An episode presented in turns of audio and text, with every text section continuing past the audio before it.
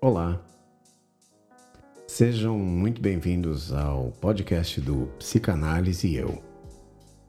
Eu me chamo Getúlio Tamide e, junto com o meu irmão Josimar Fonseca, nós temos um canal no YouTube com o mesmo nome, onde nós tratamos as pessoas sobreviventes de relacionamentos com pessoas de, que têm o transtorno da personalidade narcisista e relacionamentos abusivos em geral.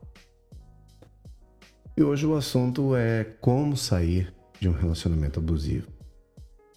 É uma das perguntas que mais aparecem para a gente e que mais aparece também no Google, acredito.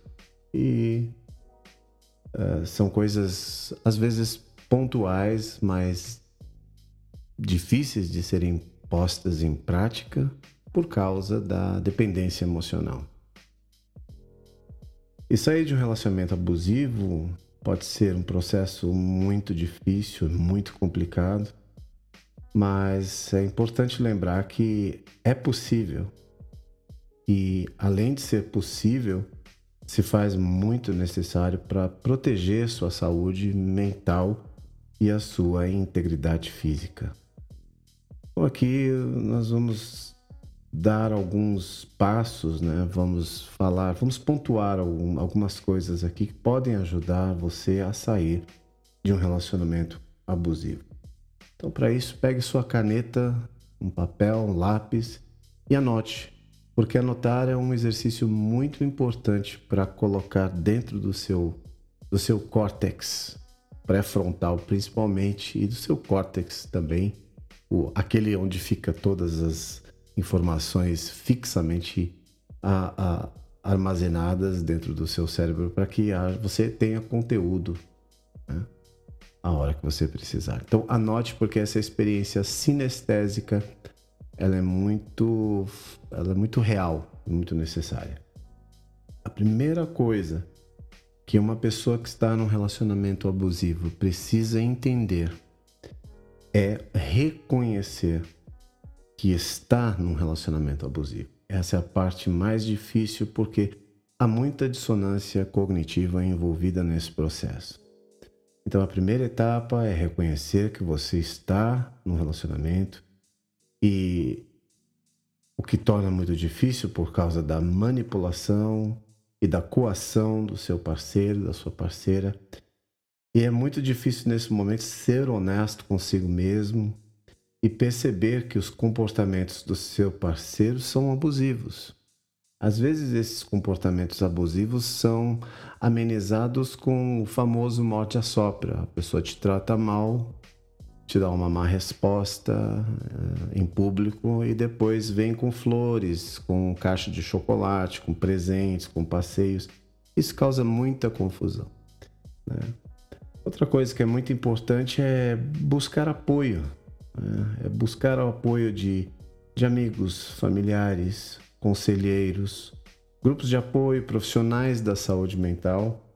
Embora haja muitas pessoas falando coisas uh, a partir das suas experiências pessoais que são muito particulares, há outros profissionais muito capacitados, principalmente nos podcasts, no, no YouTube, em outras, uh, em, em outras mídias, que falam com muita propriedade. Essas pessoas podem ajudar a criar um plano para sair do relacionamento é, abusivo com uma certa segurança.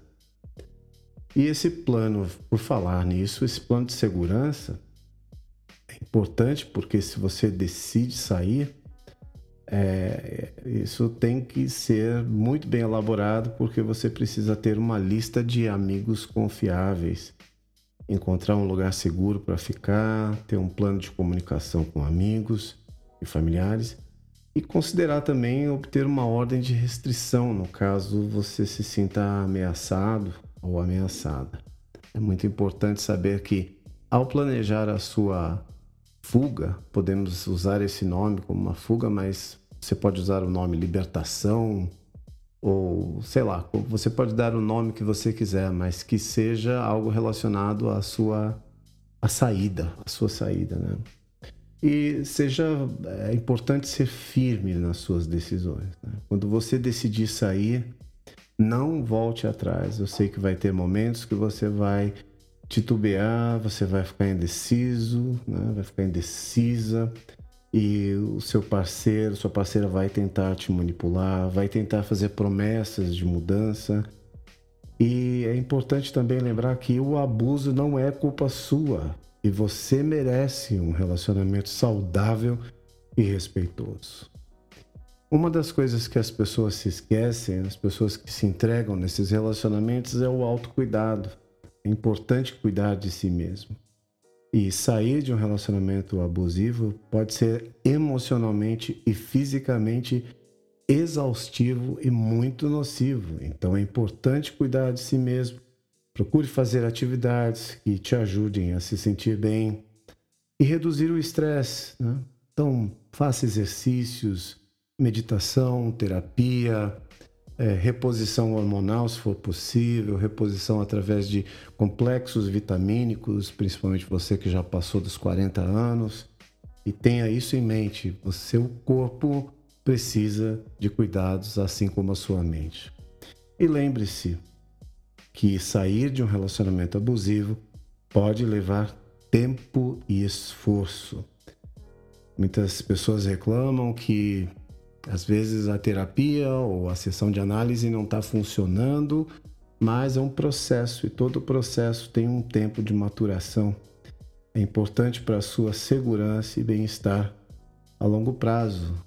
É importante saber disso, saber que é, é necessário que haja um pouco de paciência, ou às vezes muita paciência, e finalmente, não hesite em procurar ajuda se precisar. Muitas pessoas reclamam também que não têm condições financeiras, dinheiro, mas nós vemos que há muitas faculdades que oferecem uma assistência social ou uma assistência terapêutica através do departamento de psicologia, aqui na minha cidade mesmo, em Guarulhos, na nossa cidade, né, em Guarulhos, São Paulo, nós temos pelo menos duas faculdades que oferecem um agendamento para pessoas que não têm condições. É claro que essas pessoas são atendidas por estudantes, mas esses estudantes já estão na sua fase já de, de estágio de clínica e são supervisionados por um professor. Então, é importante entender que você não está sendo uma cobaia nesse processo, mas sim você está ajudando um aluno a, a ter experiência na clínica. Se você não tem condições de pagar, por que não?